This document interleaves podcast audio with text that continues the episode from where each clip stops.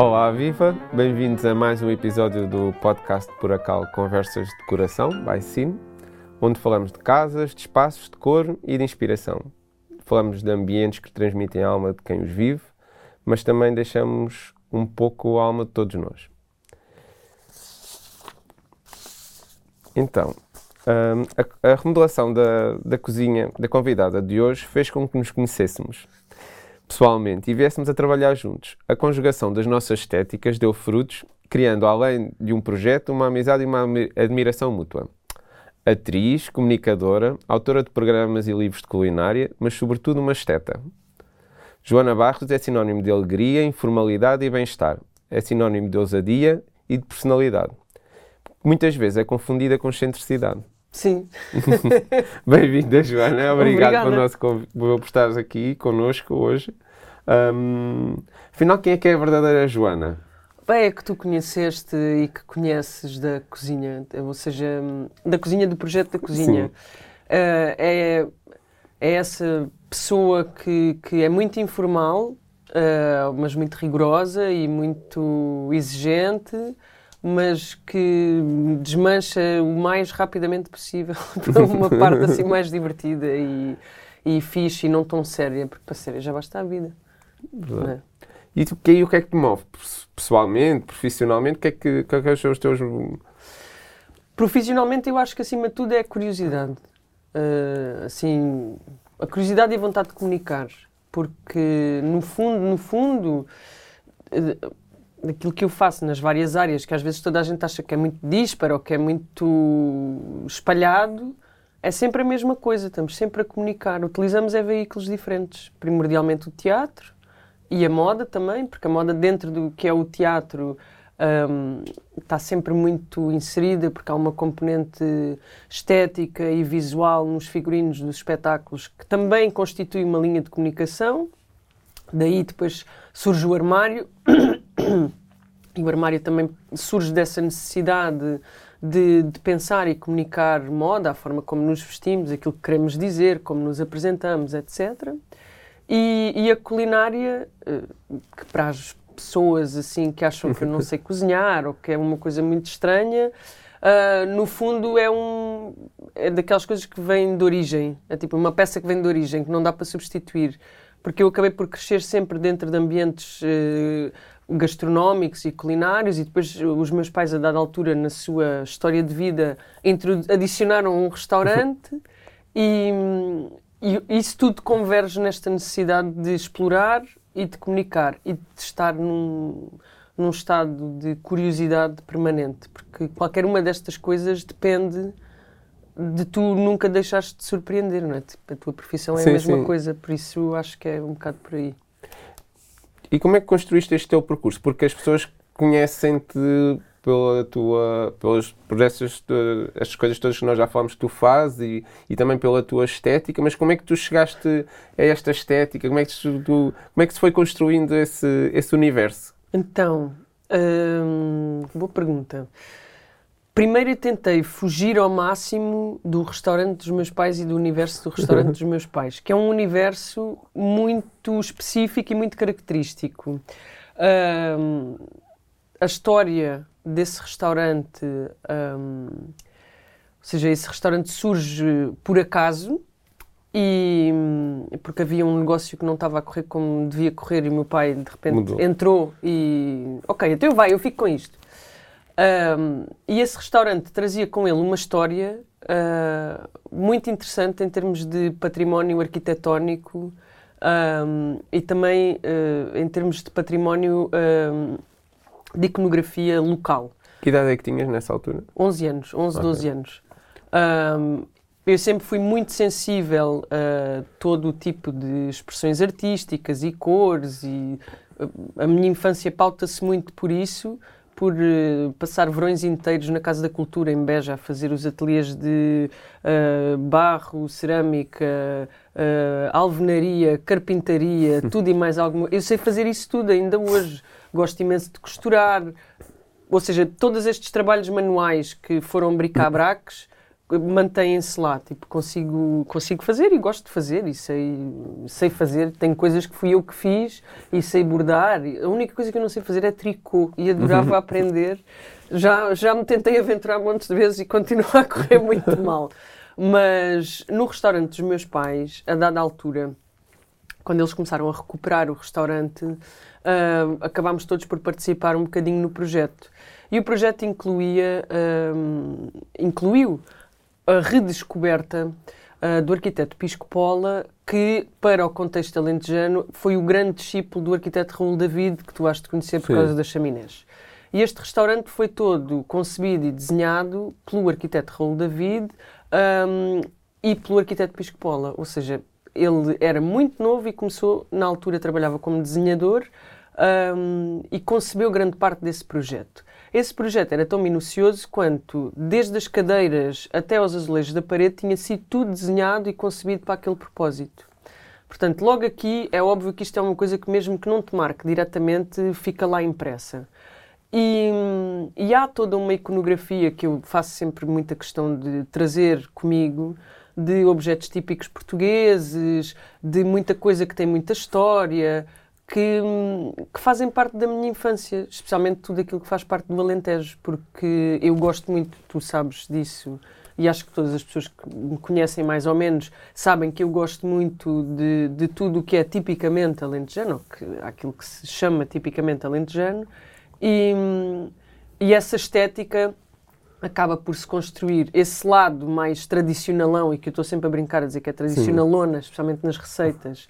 Uh, esse lado está todo aí, vem desse sítio, eu sei que vem desse sítio, e depois esta coisa muito uh, modernaça, excêntrica, como tu lhe chamaste. Não, eu não, eu não, eu não chamei excêntrica, eu acho que as pessoas chamam excêntrica, eu sim, acho sim. que é uma coisa mais. É, é uma, questão, uma questão mais de personalidade. Sim, é uma questão identitária Exato. também. Uh, para mim, a roupa e a forma de vestir e tudo isso foi sempre uma boa forma de, para já me defender. Sinto-me sempre muito defendida com determinadas coisas. Um, e defender no sentido mais simples da palavra, que é tipo, estares protegido de. Uh, e às vezes isso é muito. pode parecer pouco evidente, porque se estiver toda vestida de cor de rosa, com o cabelo pintado de cor de laranja, isso claramente estás a emitir um sinal qualquer, mas para mim é muito claro que aquilo está a funcionar para uma coisa qualquer que eu preciso que funcione. E... No fundo, é, é, é, por acaso, isso é uma coisa que várias pessoas que, que se vestem de maneira mais fora da caixa normalmente dizem que é uma maneira também de se defender e, e no fundo cria, cria uma caixa de, de Sim, proteção. Cria, ou seja, estás ali dentro de um, de um universo uh, que tem, que tem para mim é, é muito importante e eu sinto-me super bem assim. E depois, hum, é claro que há uma procura hum, típica da adolescência e da idade adulta, etc., desta coisa de tu quereres quebrar sempre com, com aquilo que, que, é, que é a identidade que os teus pais te ajudaram a criar, etc. Também. E quando, para mim, isso dá-se através do punk e do meu amor pela estética e, e, acima de tudo, pela música e pela ética e por tudo aquilo uhum. que está relacionado com o punk. Então, uh, mais do que usar. Um punk crista, já vivido fora da época. Sempre, tudo está. mas é muito interessante porque nós vivemos no tempo que não tem tempo. Portanto, está fora da época, mas dentro da época ao mesmo tempo, porque todos os tempos convivem hoje em dia, não é? Já não há uma linha temporal, temos internet. Tu podes escolher ver este podcast hoje ou daqui a 100 anos, porque ele vai prevalecer. Ou seja, esta, esta lógica também é, é, difícil, é muito abstrato. Mas para mim, esta coisa do punk é uma coisa de. Hum, acima de tudo, de atitude. E, e, com o passar dos anos, porque sei lá, tu não vais apagar eh, nada, não é? Tipo, as coisas continuam lá e vais criando só camadas de sedimentos. Com o passar dos anos, aquilo que, que, que, que eu acho que é muito divertido às vezes é, é que o punk é mais uma índole e mais uma atitude e uma forma de estar do que propriamente outra coisa. Mas depois tornamos-nos adultos e todos cedemos e somos todos uh, patéticos. Está ótimo. E nos dias de hoje, como é que te inspiras? Continuas a ir a esses, esses, essas memórias esse, ou, ou, também te inspiras um bocadinho no, na atualidade? Como é que faz esse percurso? A atualidade é sempre muito excitante. Tipo, aquilo que está a acontecer agora no teu tempo é sempre muito interessante. É claro que tu, que, invariavelmente, vais ver. Olha, vais consumir o que estavas a dizer há bocado do algoritmo. Tipo, vais ver o algoritmo, o algoritmo vai-te oferecer qualquer coisa boa. Um, gosto muito daquilo que acontece no, neste tempo agora, mas acima de tudo, por exemplo, eu tenho filhos e é indiscutível que tudo aquilo que eles trazem uh, as coisas pelas quais eles despertam curiosidade, etc., acabam sempre por te atualizar, mesmo que tu aches que estás a ficar assim um bocadinho outdated. Tipo, isso não vai acontecer. não vais ficar desatualizado. Mas, uh, mas para mim, para além disso tudo, do, do, para além da arqueologia que fazes invariavelmente, depende da, do, da disciplina que me tiver a interessar muito okay. nesse momento. Uh, Hoje em dia, por exemplo, a culinária desperta. Porque eu durante muitos anos achei que, primeiro, que não queria ter nada a ver com comida e restaurantes, não é? E depois, precisamente porque isso. Já estava um, lá. Não, porque isso eu achava que para poder cozinhar e continuar. Porque eu cozinhei sempre, todos os dias. E, mas eu achei sempre que era obrigatório, para poderes ter uma vida culinária, uh, ou gastronómica, era obrigatório ter um restaurante ou trabalhar num restaurante. Este universo hoje em dia que, que se abre e que é maravilhoso, em que tu podes partilhar a mesma receitas, etc., um, era uma coisa que eu achava que não era possível ou que não estaria ao meu alcance. Então, a exploração de, de, de alimentar, digamos assim, Sim é uma das coisas que me traz, por exemplo, imenso, imenso material para pesquisar e para ler mais e para ouvir, por exemplo. Eu gosto imenso de ficar a ouvir histórias sobre modos de fazer e modos de cozinhar, uh, que, que, como pertence ao efêmero, uh, porque a comida é ainda mais efêmera é. que o teatro. Uh, como pertence mesmo a esse universo do efêmero, às vezes tu ficas assim um bocado com uma certa nostalgia por, sei lá, uma sopa de cardos, coisas que tu, que tu não sabes, porque têm ingredientes que não tens à tua, à tua disposição na cidade. Então, isso também me convoca sempre uma série de coisas e traz muita traz muito conhecimento associado. A gastronomia tem a capacidade de te pôr a refletir sobre muita coisa. E isso é bastante incrível. Ou seja, a quantidade uhum. de, de aprendizagens paralelas que vêm com o cozinhar de um prato é inacreditável, é imensamente rico e é óbvio que eu não tenho vontade nenhuma de deixar de fazer isso. Sinto que muitas vezes hum, a diferença cria recusa. No teu caso, sinto que é muito ao contrário. Portanto, que a tua diferença promove empatia nas pessoas. Ou seja, que tu crias muita empatia nas pessoas. O que é que tu tens a dizer sobre isso? Um... De onde é que achas que isso vem?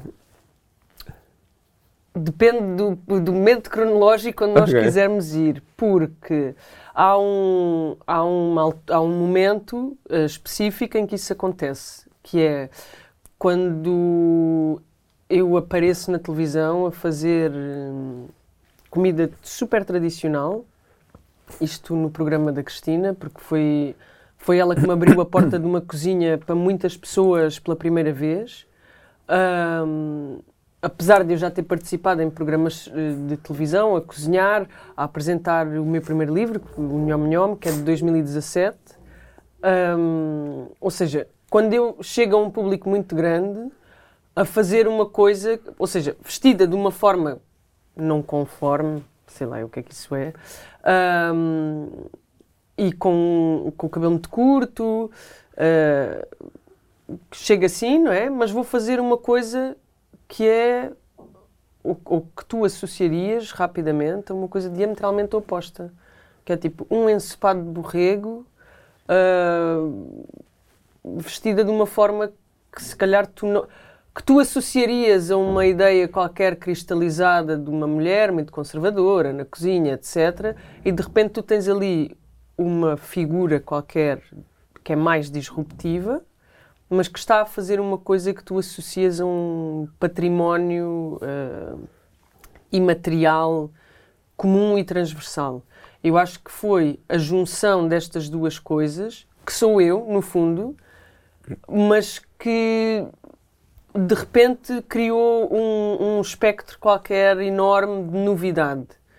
E hum, eu acho que se perdoa, entre aspas, a minha, a minha estética porque ela não interfere com o produto final. E o produto final, nesta ação concreta, é fazer um prato típico e, e terminar, um, levar, iniciar e terminar uma ação que é muito concreta, que é cozinhar, não é?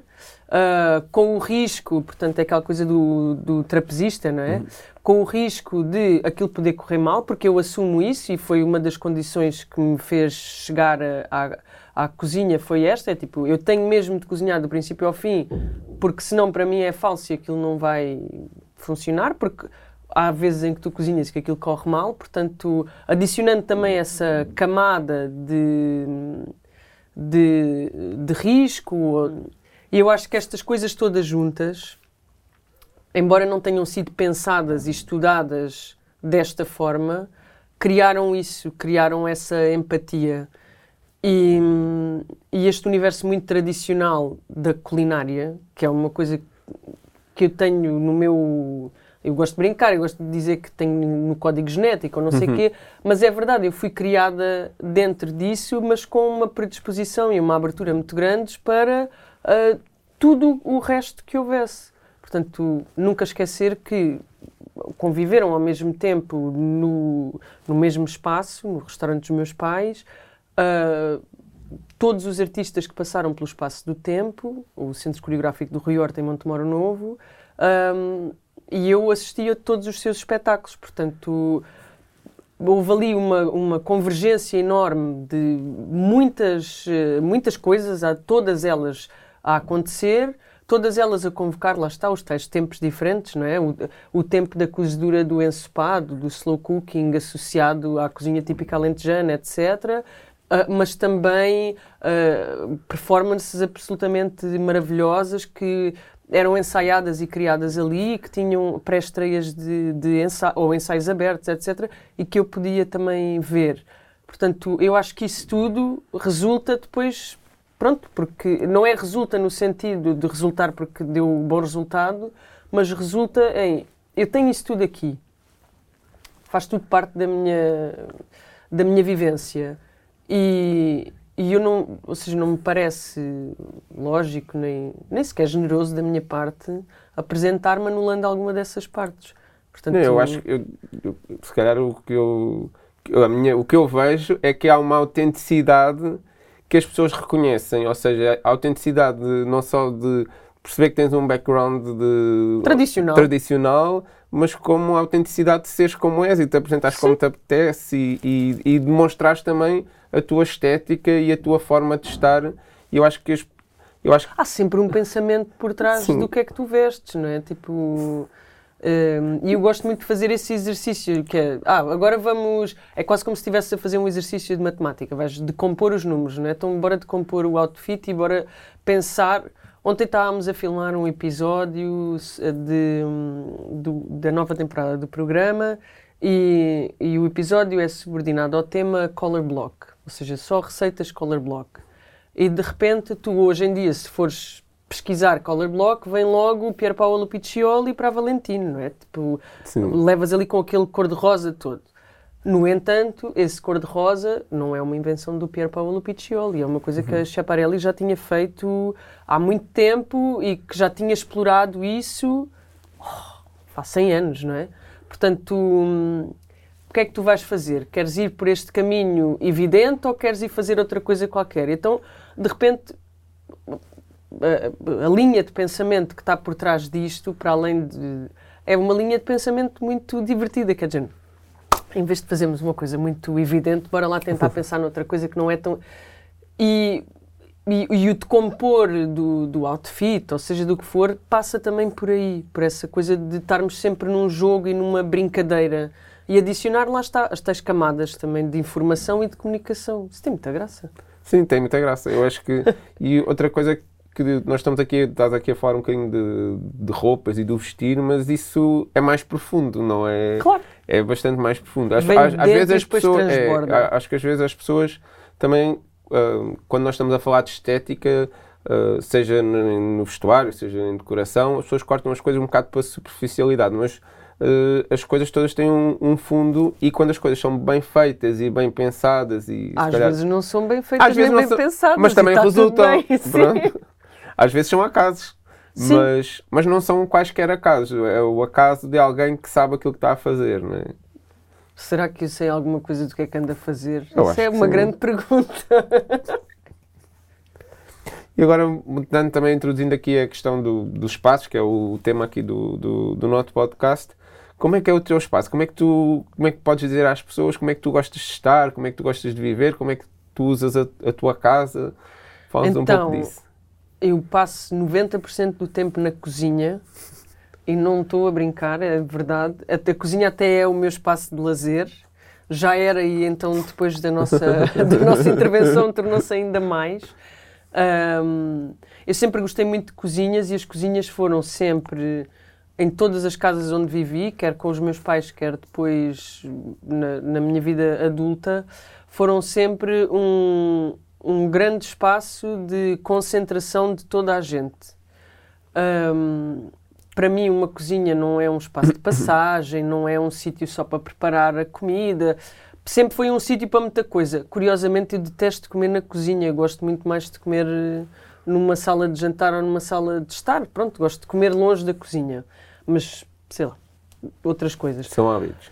Sim, mas hum, apesar de, de, de, na casa dos meus pais a cozinha ser uma cozinha daquelas cozinhas de um monte alentejano, portanto tem uma mesa de refeições ao lado e tu, e tu acabas muitas vezes até por, por comer ali, mas é raríssimo alguém fazer uma refeição ali, fazes sempre a refeição na sala de refeições. Um, mas eu gosto muito de, gosto de ler na cozinha, gosto de me sentar na cozinha, Uh, gosto. A cozinha à tarde tem uma luz muito bonita, especialmente ali a, a cozinha da minha casa. E, e, eu gosto muito. Porque sinto a cozinha sempre como um espaço muito acolhedor. E, e não sei, é o primeiro sítio. Se a cozinha para mim tivesse cabides, era a cozinha, que era closet, que era tudo e mais alguma coisa, porque, porque é onde gosto mesmo de passar muito tempo. Um, no resto da casa, eu, por exemplo, só me sento no sofá à noite, depois das crianças estarem a dormir e da cozinha estar arrumada e de estar tudo preparado para, para esta fase mais descansada do dia. Uh, a minha secretária de trabalho está incluída dentro da sala de estar, portanto, isto significa que a minha capacidade de abstração está sempre a ser posta à prova uh, porque há sempre muitas distrações e é também uma forma de uh, eu estar mais próxima dos meus filhos, uh, mesmo se tiver de, de, fazer alguma coisa, por exemplo, ao computador, etc. Eles podem estar a brincar ao meu lado, podem estar a fazer trabalhos de casa, pinturas, desenhos, o que quiserem ao meu lado, porque toda a gente convive no mesmo espaço e é uma forma de estar sempre também disponível. Um, e porque eu nunca soube trabalhar em sítios muito calmos uh, gosto, gosto dessa possibilidade de um, haver alguém que me interrompe, ouvir um barulho, olhar pela janela. Uh, gosto de me manter sempre bastante disponível e alerta para uma série de coisas que são imprevistos e que são acasos. Ao contrário do que muita gente pode pensar, eu não tenho um closet. Acho um desperdício de espaço Uh, nada Mas tens os armários contra, muito grandes. Tenho uns armários muito grandes, muito lindos.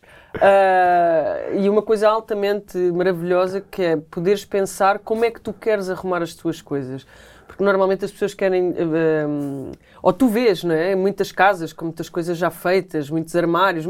E tu depois, quando começas a arrumar as coisas, percebes que nada daquilo faz. Ou, ou tu condicionas a tua forma de arrumar uh, de, uma, de uma forma que não te seria natural. E, e, é muito divertido porque os armários são muito grandes, mas têm poucas gavetas. E as pessoas acham bizarro. A minha mãe logo, mas estão poucas gavetas. Mas na verdade, eu, com duas gavetas grandes, organizo tudo e até me sobra espaço. E isto é. Pronto, as pessoas dizem, mas como assim não tens um closet? Ou gostávamos, já recebi muitas vezes. Um, ah, temos uma rúbrica que é visitar o closet e gostávamos muito de ver o seu closet. E é tipo, Nunca tive um closet. Tenho um armário uh, que é mais pequeno até o meu armário da roupa do que o do meu marido, por exemplo. Eu tenho muito menos roupa do que ele, está ótimo. Um, eu costumo brincar e dizer que uso sempre a mesma, a mesma roupa, mas é verdade. E a única coisa que eu tenho, assim, extremamente luxuosa é um armário para os sapatos que foi pensado exclusivamente para poder albergar sapatos que são, assim, os meus super objetos fetiches. E tu sabes disso sim. super bem. Mas, mas sim, eu acho que mais rapidamente investia, por acaso temos de falar sobre isso, em fazer uma boa dispensa e, e, organizar muito bem uma dispensa do que um closet. Isso é uma característica tua, que tu és uma pessoa muito informal, muito cool, muito relaxada em casa, mas depois há ali um, um lado de organização que é muito, é um bocado, às vezes até pode parecer contraditório, mas Sim. é a maneira que tu também organizaste a tua cabeça, que é essa informalidade organizada, não é? Para mim, essa parte do estar organizado é, e com crianças pequenas, tu tens de ter sempre tudo mais. Tens de saber o sítio das coisas. Pronto. Um, e a tua casa tem de ser sempre um local acessível, porque para nós que vivemos numa sociedade totalmente ensimismada, não é? Vivemos muito, muito, é, é muito individualista. Uh, acabamos às vezes por organizar as nossas casas e as nossas, os nossos espaços um, como se só nós é que lá fôssemos. E não é numa casa onde convivem, onde convive uma família, não é? Tipo, um marido e dois filhos, todas as pessoas têm de saber que a gaveta dos talheres se abre desta forma e os talheres estão lá postos, onde é que estão os de carne, os de peixe, os não sei quê. Um, se vem a família toda jantar, tu tens de ter os copos e os talheres extra uh, num sítio qualquer onde toda a gente possa chegar, porque isso permite que toda a gente possa ajudar. Um, os tachos, as panelas. Às vezes nós temos quantidades absurdas de coisas que não nos fazem falta, mas nós achamos que fazem falta porque não as vemos e elas não estão organizadas. E, e esta coisa de organizar muito bem, quer seja com a roupa, uh, quer seja com os livros, seja com o que for, é uma forma de tu otimizares o uso das coisas, uh, reduzires ao máximo a quantidade excessiva de coisas que toda a gente acaba por ter e de hum, alguma forma tornares todos os espaços muito muito penetráveis e acessíveis e toda a gente pode vir, abre o armário, está tudo bem, está tudo está tudo lá, mas eu por acaso com a arrumação, eu não, não acho que sou chata da arrumação, mas não, tenho as coisas em é, sítios certos. Tudo, é Sim, tudo tem um sítio. Isto é muito divertido porque eu disse ao Tiago que, só que, que não queria armários em cima na cozinha. E o Tiago entrou em pânico. Tipo, ficaste logo, como assim? Não queres armários? Eu não. Basta-me uma prateleira para os copos e para as canecas. Eu tinha feito estas contas. Porque aqueles que utilizamos no dia a dia cabem perfeitamente ali. Eu não depois preciso ter mais. duas, duas, pronto, depois duplicou. Depois há uma que é assim mais de decoração, digamos assim, que na verdade nós só utilizamos as tigelas que estão na primeira prateleira. Porque as outras estão muito altas. As outras estão muito altas e têm objetos que no fundo são mais objetos de decoração do que propriamente hum, objetos de uso cotidiano. Mas também nós precisávamos de um amarelo ali na cozinha. Ok. Então, eu acho uma coisa curiosa é que, embora tu tenhas, na, quando nós começámos a fazer o projeto da tua cozinha, tenhas, hum, tenhas muito, já tinhas tudo muito organizado na tua cabeça, o que tu querias e o, e o, o, que, é que, o que é que tu necessitavas, hum, sempre foi claro para ti uh, recorrer a um profissional. Sim. Porquê? Podes falar sobre isso? Posso e acho que é uma coisa muito importante e acho que, acho que faz muita falta quando nós Uh, quando existe um podcast específico para uma, para uma disciplina, neste caso a arquitetura de interiores e o design de interiores, acho que é super importante. Uh, eu não sou profissional do design nem da arquitetura e apesar e isto é uma coisa que confunde muita gente. Eu tenho dois cunhados arquitetos, para tu perceberes. Um, e um deles, há muito tempo que não ia lá à casa, eles vivem em Coimbra, e o Zé apareceu lá e ele, a cozinha está muito gira, mas como é que isto aconteceu? E disse-lhe, olha, foi muito interessante, porque eu já queria fazer e sabia o que é que queria fazer, mas não tinha encontrado a pessoa certa para o fazer. Eu, inclusivamente, já tinha falado com o meu outro cunhado, um, e já lhe tinha dito, e ele já me tinha dito, sim, sim, a gente faz, não sei o quê, e depois ficou assim meio perdido. Uh, mas para mim, qualquer intervenção no espaço, para já tem de servir a forma como eu utilizo o espaço e tu tens, uh, tu tens isso muito claro na forma como tu abordas o teu trabalho. E eu acho que também foi por isso que tu uhum. acabaste por te meter comigo. Sim. Do género, tu não queres fazer qualquer coisa e eu, ah, eu por acaso quero e vieste mesmo a calhar. E, e eu acho que tu tens uma característica muito importante enquanto profissional que é a escuta quando eu te disse o que é que eu queria fazer dentro daquela chaminé que eu vejo 99,9% dos casos nas casas em Portugal uh, anulada uh, ou então incorporada de uma forma muito feia em que não se respeita nem a chaminé, nem a pedra, nem nada disso. Quando eu te disse aquilo que queria fazer, tu achaste muito surpreendente e disseste: Ah, mas eu nunca vi isto feito e eu acho isto muito giro. Porque eu, como utilizava aquele espaço todos os dias há muitos anos, eu sabia perfeitamente o que é que eu queria ali. Que me chateava, às vezes, tipo, precisar de apanhar qualquer coisa e não ter uma superfície, portanto a bancada tinha de embeber tudo o resto, e que queria que a cozinha ultrapassasse aquela cota, não é? E não estava com medo que aquilo me tirasse espaço. E de repente tu, tu assim, mas eu queria aquilo assim, ponto. Depois também sabia que o frigorífico estava num sítio onde eu não o queria, queria passá-lo para o outro lado. Embora isso comprometesse um dos maiores desejos da vida do Carlos, e eu ainda hoje tenho esta dívida para com ele, uh, porque é um frigorífico americano, assim são mais ou menos para explicar. O sonho do Carlos era ter um frigorífico americano. Uh, desse gelo. Que desse gelo. E nós tivemos esse frigorífico durante dois anos a funcionar perfeitamente.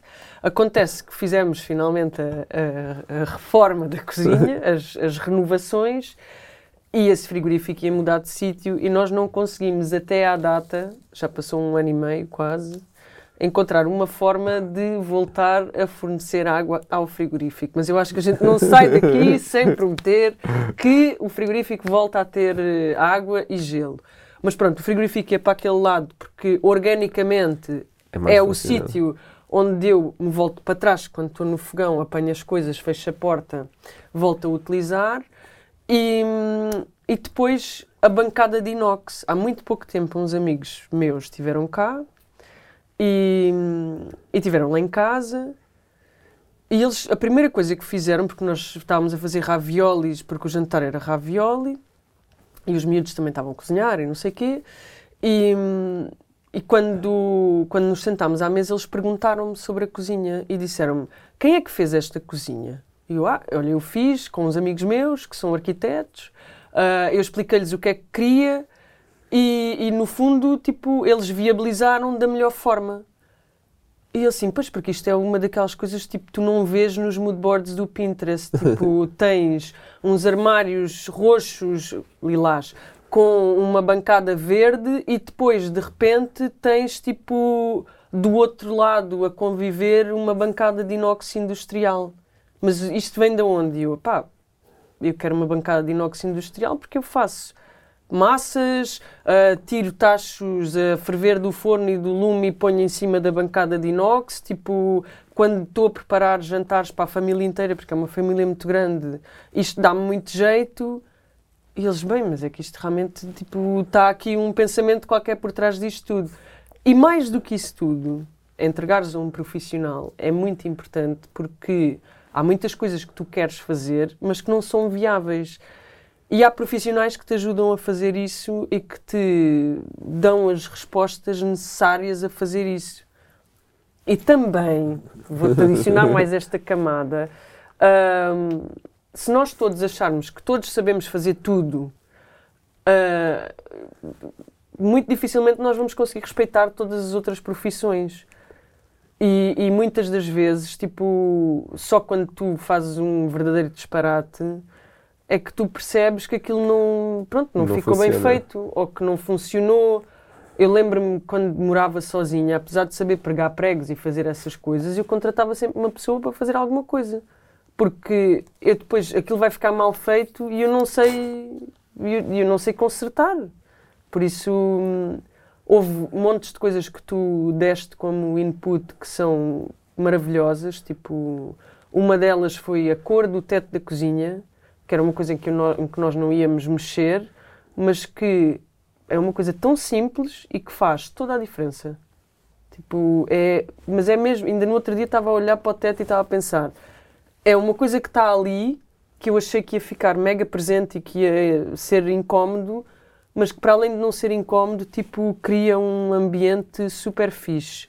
Outra coisa também muito interessante da, da obra da cozinha é teres respeitado, e isto é muito, para mim é muito importante, teres respeitado que nós queríamos fazer uma cozinha, mas que, atendendo à qualidade e, à, e ao estado em que estavam os materiais da cozinha, não, não nos parecia lógico estar a substituir o chão ou as paredes ou tudo aquilo que já existia, porque isso para nós significava tipo um investimento que também não atrasava mais, etc. E, e, se nós estivermos a pensar que dessa forma, além de poupares dinheiro, poupas recursos, poupas materiais, poupas tudo, e não é por causa dessa poupança que tu comprometes o resultado final. E isso também é uma coisa que eu devo muito a ti, porque tipo, tu conseguiste respeitar isso. Outra pessoa qualquer iria dizer: Não, então fazemos agora um chão, fazemos umas paredes, fazemos mais isto. Ou seja, tu descomplicaste muito e eu acho que essa, acho que essa capacidade de descomplicar também parte da segurança que tu podes oferecer enquanto profissional. Eu acho que eu, eu agora falando, falando, aqui, falando aqui um bocadinho do, da experiência que nós tivemos em conjunto, acho que o, eu vi o projeto e nós encaramos os dois o projeto como um reflexo também de um bocado da tua personalidade. Ou seja, haver a parte tradicional, que eram os materiais que já lá estavam. E depois haver toda a inovação, que era as cores, o, eh, a pedra verde, toda a diferenciação. Também criámos essa camada, já que estamos a falar em camadas, criámos também essa camada de diferenciação. E depois ainda pusemos outra camada, que foi uma coisa que foi foi pedida por ti, que era a camada da funcionalidade, que era tinha que ser mais funcional do que o que já era e tinha que ser funcional para várias coisas, que era só o vosso uso diário, mas também se quisesses fazer um vídeo ou se quisesses Portanto, tivemos que responder a uma série de coisas e fomos introduzindo camadas. Eu acho que também, hum, também reflete muito a tua personalidade, que é que, que, é, que nós temos muitas coisas. Sim. sim. que nós somos muitas coisas e que temos muitas camadas e que, e que mas houve uma coisa que nós alterámos na cozinha do, do projeto inicial, que foi a cor. Inicialmente havia um requisito de uma determinadas cores e depois Verdade. acabámos por mudar. Porquê? Porque, embora fossem cores muito fortes que eu adorava, um, lá está, mais uma vez, a cozinha não é só minha. e, e, e, há um compromisso, tipo, imagina, tudo aquilo que eu adoro em cores e formas. E Uh, o Carlos tem mais dificuldade em, em, lidar com isso. E de repente, quando ele viu pela primeira vez tipo, o teu 3D, ele assim, epá, eu acho que cor de rosa e verde e roxo, eu acho que é um bocado too much. E eu, ok, pronto, então vá. Vamos apaziguar. Vamos apaziguar as coisas e, e tentar hum, uh, descer. E houve outra coisa que eu. Só há pouco tempo é que eu me lembrei disto que foi, eu tinha visto um aglomerado, lembras-te, de plástico, que eu adorava, que era um aglomerado de plástico reciclado, uma coisa essencialmente feita na Alemanha. E que eu gostava de ter posto nas bancadas por causa desta coisa de ser um aglomerado de plástico, reutilização, reaproveitamentos, etc. Mas não faz sentido mandares vir uma coisa da Alemanha. Há materiais de construção extraordinários em Portugal e começámos à procura do que é que.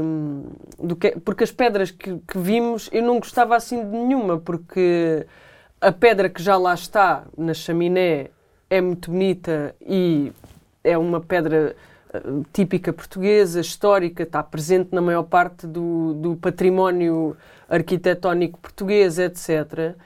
E hum, eu não queria que fosse uma coisa que de alguma forma pudesse destoar. E às vezes o destoar é uma coisa só muito ligeira, mas que aquilo ofende quase. E, e às tantas tivemos a ver e eu encontrei um terraço verde que na verdade é, é, é um material mega sustentável, porque é, é uma resina compactada com restos de, de mármores da indústria portuguesa que, coitados, vão, vão ser cascalho, vão ser sim, entulho, sim. vão ser, pronto, desperdício. Então, eu quis esta pedra e tivemos uma semana à espera da pedra porque alguém cortou mal a pedra. que é um clássico também. Uh, mas, ou seja, todas estas coisas, tivesse sido eu a coordenar, eu, eu tinha perdido anos de vida naquilo. E eu prefiro entregar isto a uma pessoa que saiba o que é que está a fazer. Portanto, para mim foi sempre muito claro que essa era uma condição sine qua non, era tipo ter isto. E acho que a pedra uh, resulta ali muito bem porque hum, traz, combina nela tudo. Combina tipo a modernidade com o tradicional, encaixa super bem na que já lá estava, porque contrasta com ela, mas ao mesmo tempo abraça e, e, e cria ali uma harmonia qualquer muito bonita. Um, acho que o lilás dos armários foi uma coisa que demorou horas a escolher. Vocês não têm noção, porque há lilazes que têm um pigmento mais roxo, há uns que têm um pigmento mais rosa. Uh, isso cria um tom muito frio e um tom muito quente que de repente, tipo, com a tijoleira do chão, já não tipo, funcionava. aquilo fica. E isto é uma coisa muito bonita que alguém que sabe o que está a fazer te, te ensina, ou seja, criares esta lógica de sensibilidade, de, perce, de percepção, de respeito pelas cores. Isto é uma coisa super interessante que, que devíamos mesmo todos às vezes pensar um bocadinho sobre, sobre isto, sobre a, a importância disto. Como é que isto mexe com a Sim. tua vida? Sim, mexe, as cores estão presentes em tudo e, são muito importantes e, e, e esse domínio de, das cores que tu, tu fazes no, no, teu dia a dia, também quando te vestes, é, é, é fundamental. Um, mas para ti, quais é que são as cores que te falam? Quais é que são as cores do teu coração? As cores que te... Verde, eu adoro verde, adoro amarelo, adoro roxo, cor de laranja, um, cor de rosa. Eu, por mim, tinha uma casa toda às cores. Uh, infelizmente, as coisas às cores são sempre muito mais caras que todas as outras e, e são muito indisponíveis. Um, e nós, eu acho que falámos muito sobre isto. Nós temos, uh, na nossa cultura de decoração e de, de criação de espaço interior, nós temos uma economia uh, individual e familiar muito frágil. Portanto, quando tu investes numa peça muito ousada em termos de cor ou em termos de forma, é difícil fazê-lo uhum. porque é um, para já é um compromisso que tu assumes com essa peça, não é? E depois hum, é mais cara. Uh, tu não sabes eh, muito sobre, sobre como te vais relacionar com ela, sobre, sobre o impacto dessa peça no, no espaço. E de alguma forma nós temos uma, uma herança e uma cultura de, de criação de espaços mais tradicionais, mais neutros, mais discretos, de alguma forma passam a vida inteira a dizer-nos que neutro é melhor. uh, uma coisa assim mais uh, que se funda melhor, com uma cor mais suave. E eu tenho tendência a fugir disso tudo. eu, quanto mais uh, colorido, estridente, etc., melhor. Porque muito mais rapidamente olho para uma coisa cor-de-rosa, azul, verde, roxa, amarela, do que. Do que mas eu capaz... acho que isso toda a gente faz isso. Toda a gente olha mais rapidamente para essa cor, mas depois daí a incorporá-la na sua vida já é, já é mais difícil. Pois, mas eu, eu adorava poder incorporar muito Cada mais, mais, Sim, muito mais coisas dessas. Mas depois também, e isto acho que também é uma coisa que, que para mim, ou na minha forma de decorar um espaço, faz muito sentido, uh, tem a ver com. Eu tenho muitas peças de mobiliário, etc., que são herdadas já trazem muita história com elas, já pertenceram a pessoas de quem eu gosto, um, já me foram oferecidas a mim e ao meu marido por pessoas uh, que, de quem nós gostamos. Portanto, nós não descartamos essas peças, nós continuamos a viver e a conviver com essas, com essas peças e nem sequer contemplamos a possibilidade de nos desfazermos delas. Um, e isso significa que mais dificilmente nós Vou iremos adicionar, coisas. adicionar coisas em casa para além daquelas que já temos. E que são úteis. Sim. Portanto, a dispensa é um excelente sítio para fazer. Temos também um projeto, não megalómano, mas sim para a casa de banho, por exemplo. São tudo espaços onde tu até podes investir, com recursos muito baratos que tu nisso és mestre. Tipo, há, que, há que deixar aqui bem claro que, por exemplo, eu criei os armários todos uh, suspensos, até porque o chão, entre o chão e, e, o início da parede existe, existe um, um rodapé, um rebordo, Sim. como lhe quisermos chamar, de madeira. Uh, mas não é possível porque não se sustenta. E de repente o Tiago deu-me uma sugestão maravilhosa. O Tiago, peço estou a falar para tu, tu deste uma sugestão incrível que é tipo: podes criar um, um, um, uma base espelhada que crias essa mesma ilusão. E isso é extraordinário porque está lá, sustenta, mas é imperceptível. E depois, quando vais debruçar-te ali sobre, sobre, sobre o objeto em si, aquilo surpreende, portanto, é sempre. Aí tu és ótimo, tipo, desculpa, olha que chatice, aceita, aceita que és ótimo. Obrigado. Obrigada eu. Olha, muito obrigado por teres aceito o nosso convite e teres, teres estado aqui connosco. Acho que um, foi uma conversa de amigos, uma conversa de, sobre estética, sobre diferença e sobre tradição também. Sim. E, e também sobre a nossa experiência pessoal uh, neste universo do interior design. Eu acho que é importante também as pessoas ficarem a saber um bocadinho como é que se processa estes, estes e quais são as expectativas e depois o, o resultado também. Uh, falar um bocadinho sobre o resultado do, do neste caso, do, do projeto de uma cozinha. Obrigada. Muito obrigado, Joana. Obrigado também a quem nos acompanhou nesta conversa. Esperamos ter conseguido te inspirar e contamos também com o vosso apoio. Um, deixem as vossas críticas e comentários, questões no Instagram da Puracal e partilhem com aqueles um, que, como nós, são apaixonados por, por ambientes. Obrigado.